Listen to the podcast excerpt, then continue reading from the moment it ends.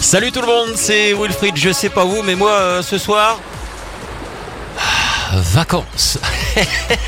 Eh bah oui, je sais pas vous, mais comment ça, il y a la direction qui m'appelle. 11h.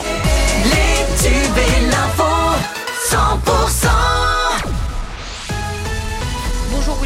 bonjour à tous. Un incendie s'est déclaré cette nuit dans un immeuble à Villeneuve-sur-Lot.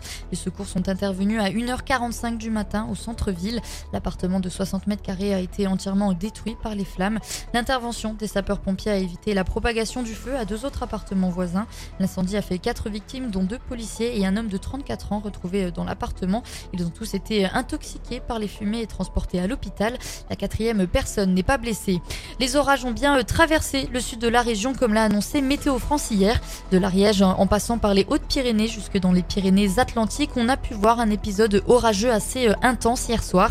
Les orages ont provoqué des inondations à Bagnères de Bigorre et deux coulées de boue dans le secteur euh, du lac d'Estaing et à Chust. Les pompiers ont fait euh, plusieurs dizaines d'interventions dans la soirée.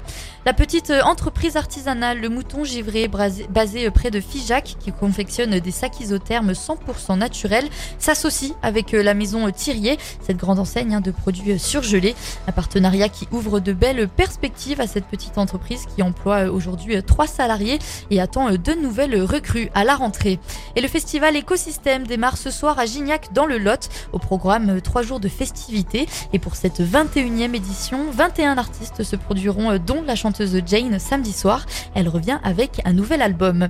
Et dans le reste de l'actualité, Gérald Darmanin a pris la parole hier pour la première fois depuis le début de la crise qui agite la police. Il dit euh, comprendre la colère des policiers au moment où leurs protestations hein, liées à l'incarcération de l'un des leurs ralentissent l'activité judiciaire. Le ministre de l'Intérieur a aussi soutenu le patron de la police nationale, Frédéric Vaux.